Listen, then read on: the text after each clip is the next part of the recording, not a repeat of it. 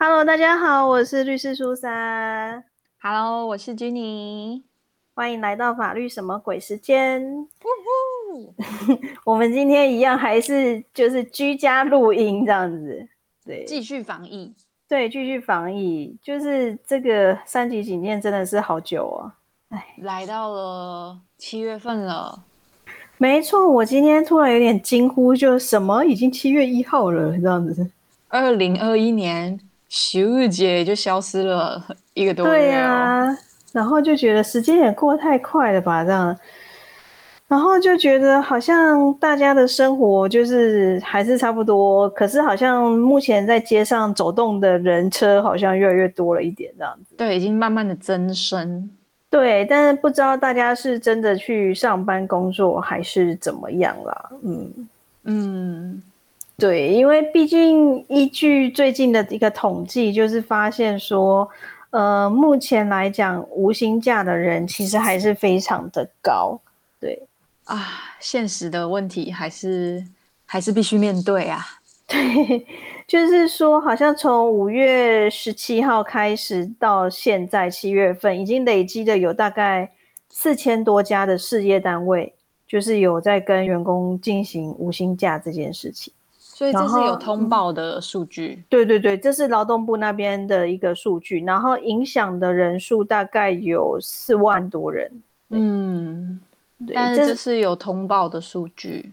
对对对，也就是说，应该黑数还是蛮多的啦。对，也不不一定是讲黑数吧，因为就是有一些并不是在这个统计数据的条件下的人，你像是兼职的啊、承揽合约的啊、自营工作者啊，或者是原本自己就是小小型工作室的老板这样子，小哦，没有没有，摊商但。但是他这个是单纯就是针对无薪假这件事情去做统计的。对啊，受雇的人，对对对，所以这个可能又会跟你刚刚讲的承揽啊，或者自己自行工作者这种又是比较不一样，因为其实还蛮多人在以前都会觉得无薪假就是没有领薪，嗯哼，但其实无薪假不是没有领薪，因为无薪假其实它不是一个法律的用词，对因对，为在法律上我们会讲它叫做就是减少工时，嗯哼，那原则上来讲的话，通常啦要做这种减少工时，也就必须要做通报。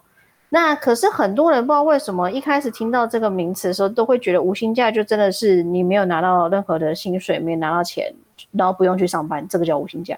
哦，这个误会很大哎、对，这个误会很大。对，很多其实是你还是要上班的，或者是薪水打了点折，然后工时也打了点折。是的，没错。但是真的刚开始，很多人一听到无薪假就会说啊，你都没有薪水，好可怜哦。但是其实不是哦，一定要再跟大家厘清，就是减呃无薪假，我们有些人会说它是减少工时，或是减班、减减减时间之类的，或但是相对的，就是工资也会跟着减少。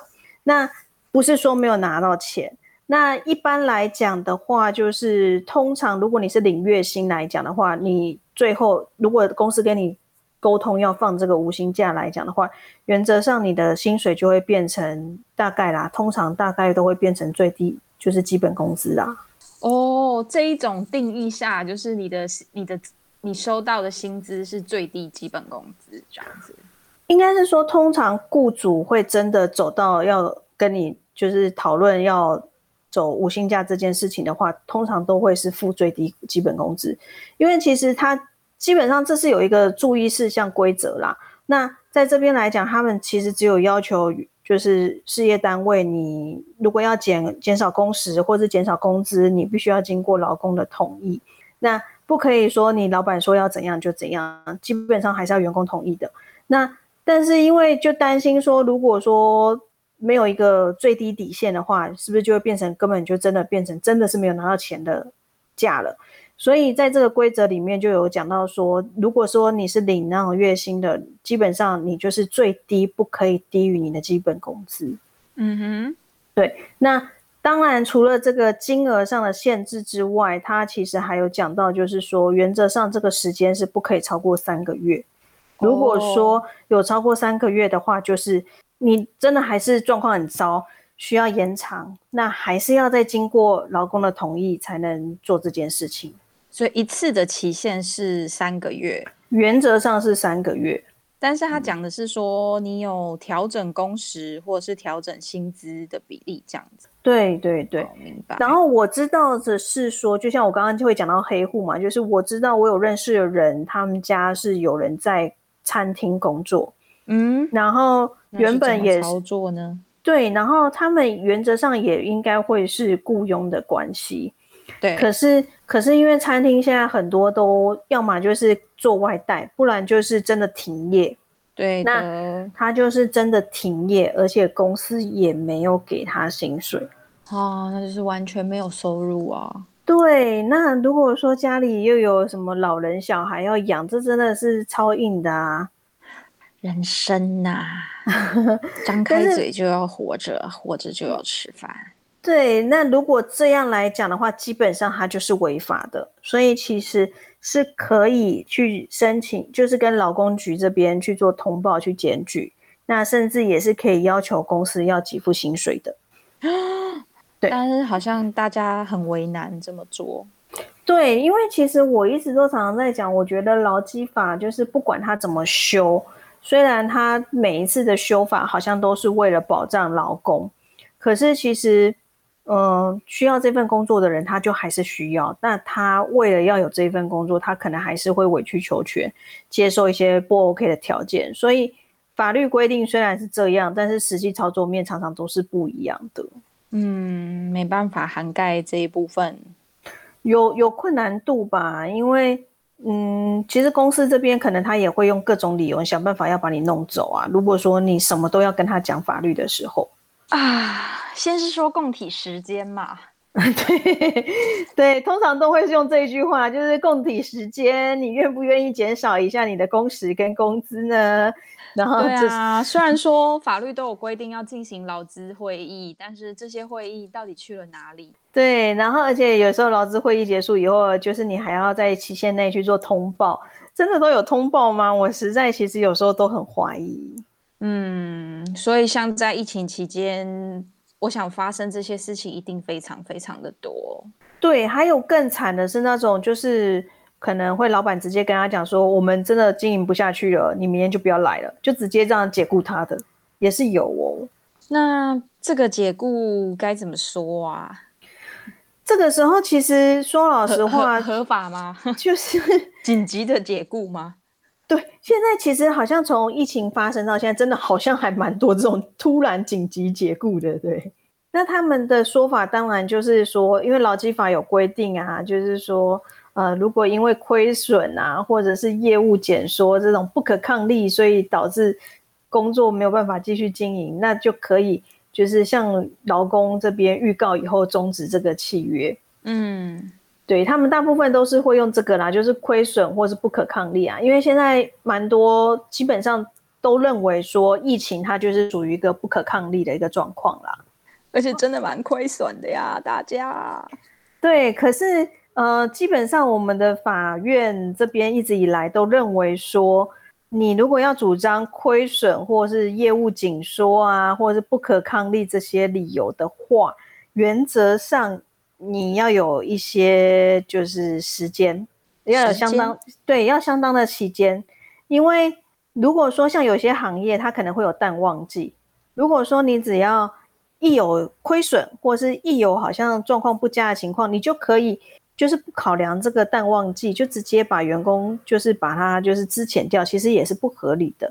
因为说不定你的旺季赚赚了两个月、三个月，其实根本可以 cover 到一年啊。所以在我们法院实务上会认为说，就是通常啦，你如果要主张亏损或厌恶减缩，你也要有个相当的期间。大部分啦，大部分都会认为你大概要半年。所以现在还不到半年的意思就是。对，所以你不可以直接主张说，因为你的业务减收或亏损，你就要直接马上就是把员工给 fire 掉这样子。对，那不能 fire 员工，他只好不发薪水或发很少的薪水。对，那或者是说，因为其实如果说今天就算了，就算他真的因为亏损或业务减缩这些理由要去之前员工的话，因为其实依照劳基法，你也还是要有一个预告公时，所以并不是说。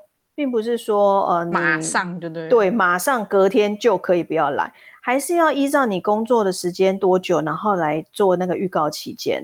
嗯，我我明白法律的这个规范呢是有它的利益良善的地方。对，而且呢，其实目前来讲啦，如果你要说亏损，其实你要算得出来说，你真的你的营收是已经完全付不出你的这些经营成本。嗯哼，所以如果说只是因为疫情期间你的就是营收减少，像现在很多餐厅。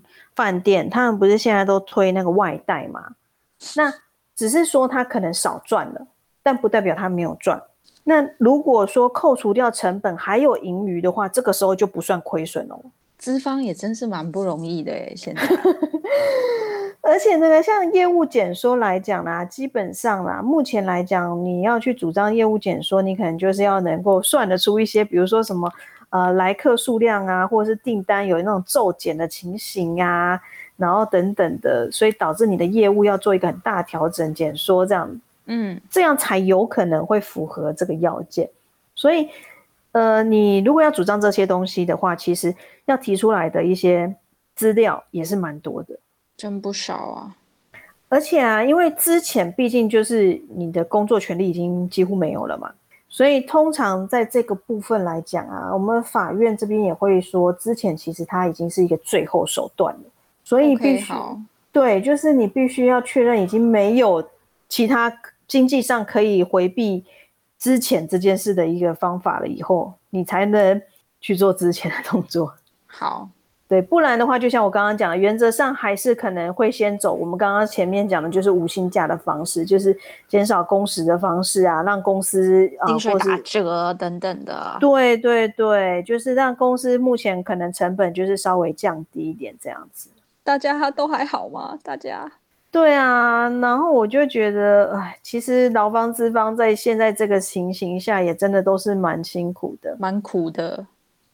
对啊，因为有些老板或许他并不是不想发薪水给员工，不想要这个员工，可是真的如果一直没有稳定的收入进来的时候，他怎么当老板呢？对呀，对啊，哎，那像你现在自己工作嘞，因为你本来也有在教课啊。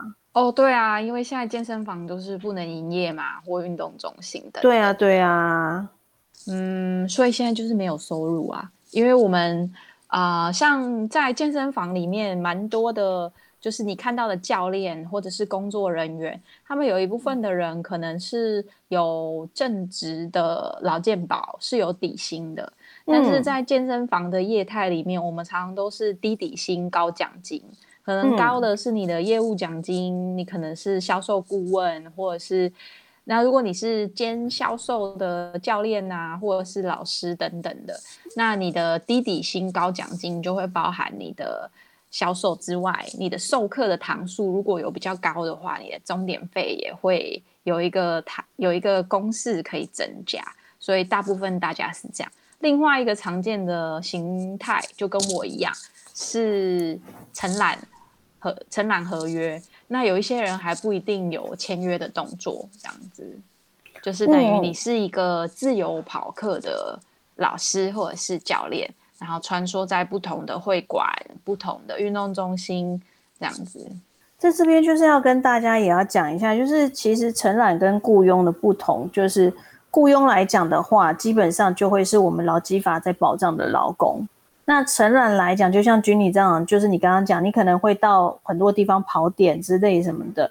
那这种来讲的话，他们是承揽关系，承揽关系就不是不太是我们劳基法里面保障的劳工喽。那你就要去工会投保哦。对，而且其实这样听起来，有些人会想说，哎，那我进公司的时候，我签的是承揽合约，但是其实我们还是主要会看你的合约里面的内容，你的条文里面内容。规范的性质来界定你到底实际上在法律上我们会认为你是承揽还是雇佣，不能假承揽真雇佣。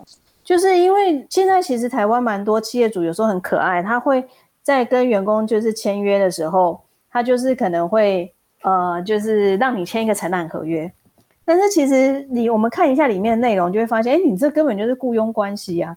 所以也会跟大家讲，就是说，如果你今天签了约，它的名称你看到的合约上面虽然写承揽，但是实际上我们还是要看内容，所以也并不是说你签承揽合约你就一定是承揽关系，就要看你实际工作的内容跟你和这个公司的关系。对，就是条件啦。那其实这个东西，我觉得就是我刚刚讲很有趣啊，真的很多有一些大老板、大企业主啊，或是中小企业的那种老板，他们就常常就是会想要借由法，就是契约合约的名称来规避法律，但是其实 我们还是会看。说你是雇佣，你就不是。对对对，他们会有这种可爱的想法，但是真的就是我们还是会看实际的内容。所以大家也不用因为说想说，哎，我当时签的好像是承揽嘞，哦，没有，我们还是要看内容啦。对啊，对啊。所以那个，如果你是一个员工的话，在公司跟你签约的时候，也是要留意一下实际跟签约内容中间是不是有一些落差。对啊，而且因为我看最近。因为一直在纾困方案，就是一直推出新的纾困方案。因为说老实话，我一向都没有办法请领，所以我没有很认真去了解。但是我好像看，就是前几天的新闻也有讨论到说，像君妮这种就是呃教课的老师、健身教练或者是这一类瑜伽老师，好像未来也是有可能去请领纾困的。有，其实这一次我觉得政府也是蛮怎么讲，呃。有在提高这个纾困的，就是范围，提把这个纾困范围扩大，这样子。嗯嗯嗯，对，所以嗯，我觉得真的，如果需要纾困的人，他们一定是有很紧急的需要，跟他们真的很辛苦。那当然也不代表我们这个稍微高于纾困标准一点点的人不苦，就对了，苦是相对的，没有比较的，没有伤害，是吧？对，我想大家现在心里都很苦，但是我自己的心态是这样啦，我也有去申请纾困，可是我申请的是教育部对于运动从业人员的纾困，他真的是有考虑到有一些人就像我们一样是嗯承揽合约的。就是运动从业人员，那运动从业人员的辛苦，教育部会想照顾一下，因为我记得教育部体育里面有一个体育体育发展相关的类别，所以我觉得他们有了解这个业态，所以做这件事情。那我觉得如果有申请到纾困啊，真的是。会轻松一点点，可是如果真的没有申请到的话，我倾向用一个正面的说法去想，说那应该有人比我更苦、更需要这样子，超正向，不然我能说什么呢？我恨我没用，我恨我不够穷，不对吧？这个心态。我今天就有看到一个朋友，他就是很认真的想要帮大家，就是画一个简表出来。他就是说，先区分有劳保没劳保。啊如果你是没有劳劳保的话，你就是要去做。卫福部的急难救助，对啊。如果说你有劳保，就开始分啦。就像你是自营作业者嘛，那也有全职工作者或者兼职工作者。那如果说是像你这种自营作业者的话，那没有保职业工会的话，就真的只能哭哭了，要开始正向思考。然后，如果你有保一些职业工会的话，就有可能可以申请到三万元这样子。我我可以分享我个人的经验，我其实就是有投保工会，那但是我不能申请，是因为他们这次有一个标准是，呃，好像一百零八年的全年度的收入吧？啊，对我有看到说的太高，那我不小心多了几万块这样子。恨呐！然后说，我为什么当初要放弃这么高的薪水和收入来教瑜伽呢？真的是太热血了吧！为了热情啊！然后，如果说是全职工作者的话，就是呃，就会分啊。你现在是被疫情影响，然后老板还是有合法给薪吗？如果有的话，那当然就就就没有办法申请嘛。那如果你是无薪假。无薪假的话，如果说呃有通报或没通报，有通报的话，就是好像会有一个什么安心就业方案之类的吧。然后没通没通报的话，就一样是就哭哭啊，正向思考吧。然后兼职工作者好像是最近吧，最近这几天才开始。关于打工的人这样。对对对，但是一样啊，就是你要有投保嘛。如果你没有投保，就一样请正向思考。如果说你有投保的话，就是还要再看你投保的薪水是多少。对，那如果如果说你超过了二十四 K 的话，就是一样，请正向思考。对，嗯，我觉得就是关于这件事情，真的就很看每一个人个人的状况，因为有的人他之所以要打工。然后有那么高的打工的收入，是因为他有比较大的需要啊。但是因为这个实际的金金额，这个金额的门槛就在那里，所以就会影响到他申请的资格。这样子，对，因为好像就是说，呃，想要避免就是有钱的人就是要排富啦，讲明白一点就是这样，所以他会设了很多限制。那嗯，其实说老实话，我觉得啦，像自营工作者来讲的话，其实。有时候收入也不不见得这么稳定，不代表他他他不需要保护或是什么帮助之类的啦。说老实话，没错，我觉得这个在这个疫情发生的期间，最我觉得最惊吓的人，莫过于可能是刚刚转成自营工作者，或是刚刚开始成为教练或者是瑜伽老师的一群人，他们就是有被杀个措手不及的感觉，这样。我觉得我们自己律师这一届这一区这个领域很好笑的是说，很多人就是律师就会问说，那我们律师嘞，我们到底我们什么都没有办法，他们也是自己工作自己吃自己啊。对，而且如果说是真的刚好可能才刚出来开业，马上就遇到这件事情的话。其实真的还蛮惨的，说老实话，家里可能有嗷嗷待哺的孩子，上有高堂之类的。对，但是嗯贷、车贷、学贷，对对对，但可能就会就会像你刚刚讲的，就是呃，因为他去年可能还是一个受雇律师，所以他去年的薪水一定会很高，他 今年一定没有办法申请。对啊。这也是被杀个措手不及的。疫情没有在分你是律师还是瑜伽老师的，没错。而且很有趣的，就是几乎几乎新闻媒体不会去报律师，因为大家都会觉得律师就是有钱的，啊，对不对？然后如果说你律师出跳出来说我们也要纾困，人家就一定会酸言酸语之类的，容易吗？真的，现在律师其实真的没有很好赚，大家不要这样，大家都不容易，不要这样子，何苦为难呢？都在疫情之下。但是就在这边也要跟大家讲，其实还有一条生路，就是听好了，重点各位，真的就是生路，因为我就是这个，就是靠这条生路，所以我活到现在。大家听好啦，就是其实有一个东西叫做青年创业贷款，对，然后青年们听好。对，好像是四十还是五十以下，然后就是你要固定的，就是你要上完一定时数的课，好，它是创业的一些相关课程。那这个课程你可以线线上看，好，那你把时数上到，然后你就可以去申请。那基本上，因为它是在中小企业处的一个方案，所以这个大家可以上中小，就是经济部中小企业处那边去了解一下。那这个创业的这个青年创业贷款来讲的话，它我印象中好像是它的利息是政府补贴的，不错呢。对，然后因为现在利率其实又都蛮低的，那说老实话，就是就算呐，就算真的自己要付那个利息，我相信那个利息也一定是比信贷啊，或者是任何一种一些。对，因为我记得今年我目前贷好像是一点四多而已哦。我印象中，对，所以我是我觉得可以救急之外，说不定也是一个转机呀。对，而且因为呃，基本上是政府帮你补贴这个利息的，政府帮你出利息的，所以其实，在前几年来讲的话，我觉得那个负担也少很多。嗯，所以如果你像像我一样，就是律师，但是其实或许不是那么有钱，又有资金需求的话，可以试试看这一条路，这样。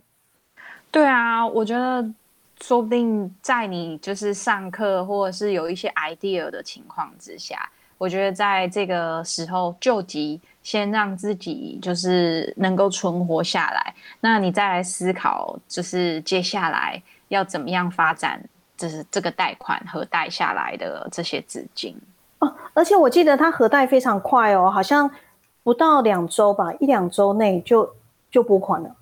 所以改变你的梦想，说不定最快只要两周啊。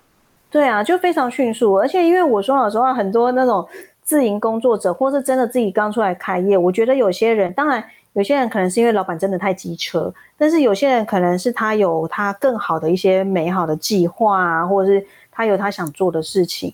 我觉得不要让自己的梦想就这么轻易的，就是被毁掉了。危机入市，创造一个新的开始，不要被疫情打垮了，这样子。对，疫情还是会有新的，就是常态，有新的开始，这样。对啊，所以就是跟大家讲，如果你真的跟我一样，就是什么的纾困方案都与我无关的话，或许可以 考虑一下。对，因为我记得也是有一个纾困的十万元贷款，但它有一些些限制啦。但是我觉得你刚刚讲的这个，呃，青年创业就没有，那反而可以用另外一个角度思考，就是救急之外，还可以发展一下不同的可能性。我记得它有一些限制，但其实它的限制不严格。当然，就是因为它毕竟是青年创业贷款嘛，所以就有年龄的限制嘛。年龄的限制是多少？但就我忘记是四十还五十了以下就对了。然后哦，那个什么紧张了一下。还有就是你的那个事业体不能经营太久，就是你如果已经经营了五年、十年了，你再来申请不能带，你已经不是创业。对对对，我记得好像也有一个工作时间的一个，就是创业时间的限制，就对了。但我想凭着台湾人的创意，大家可以想想别的出路。对啊，反正我觉得这是另外一条路可以让大家走啦。是，对啊，那劳工们就是真的，大家，哎，我真的不想说共体时间这句话，但是真的现在真的大家都很辛苦，就是互相的体谅包容吧，我只能这么说。对啊，你烦恼的是你的薪水，老板烦恼是全公司人的薪水，真的。我们这一集啊，这一集越讲越沉重的感觉，大家加油啊！我觉得讲到钱就很容易到最后就变得很沉重耶。但是我觉得这是这个现实也是蛮好的。我觉得去应变这个疫情发生的事情，也让大家有比较多不一样的思考，关于理财啊，关于职涯，关于生活的分配啊，用钱的花费啊等等的，我觉得算是一个蛮好的，呃，蛮好的机会啦。那我们这最近这几集都是跟大家聊，虽然是疫情，但是其实我们不那么直接的讲到太疫情的东西。其实，其实我们还是在讲生活中会遇到的法律，只是刚好可能这些法律问题在这个疫情期间，它稍微被放大来看了一点这样子。对，或者是这个时候大家才会更深刻的感受到，生活不就是这样吗？对啊，就是有苦，但是也有乐啦。我们只能这样讲啦。那有时候也不得不苦中作乐一下。是是否我们最近都成为疫情小厨师？哎，我最近最近就是除了就是在家做菜以外，就是还有剪，就是编辑影片。最近很懒，都如果真的有外出，就是拍影片解决这件事情。对，就是也算是拓展了一些之前很想发展的触角。就试试看不同的新生活吧。就像我看你前几天在做直播，我也觉得很有趣啊。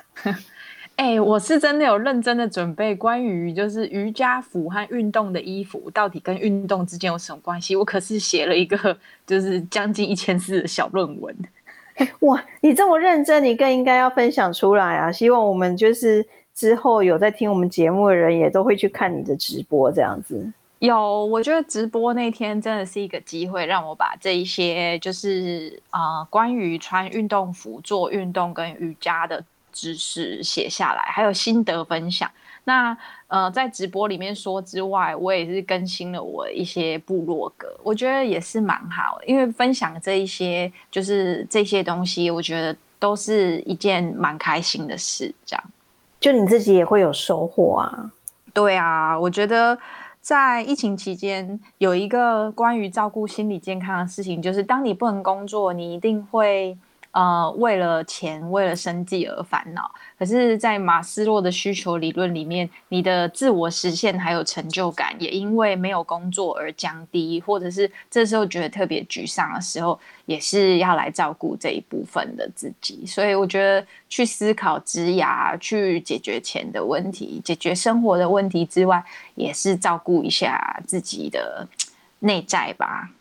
其实我觉得，就是现在的生活，就是大家可以试着尝试去做做看不一样的事情，那都是有收获的。我觉得，没错。而且现在大家的条件都很相似啊，我们都一起在这个疫情的期间，所以就可以鼓励彼此尝试看看，那也可以分享一下彼此的心得，这样。好哟，那就是请大家还是要继续听我们的节目。那如果可以的话，之后也要多关注一下我们 Jenny 的一些直播。我们会继续在 Podcast 里面陪伴大家的。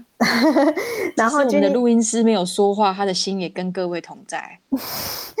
如果说 Jenny 有什么直播的时候，有时候我也会很临时赶快分享在我的 Instagram 里面，让大家知道。那大家也可以要去支持他一下。我也会支持大家的。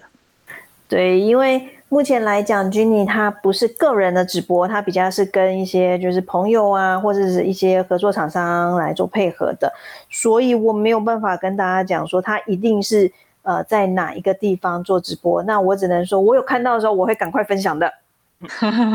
谢谢大家，谢谢律师苏珊。好哟，那我们这一集就到这边喽。那希望大家还是要继续收听我们的节目哦。那我们下次见，好，拜拜，拜。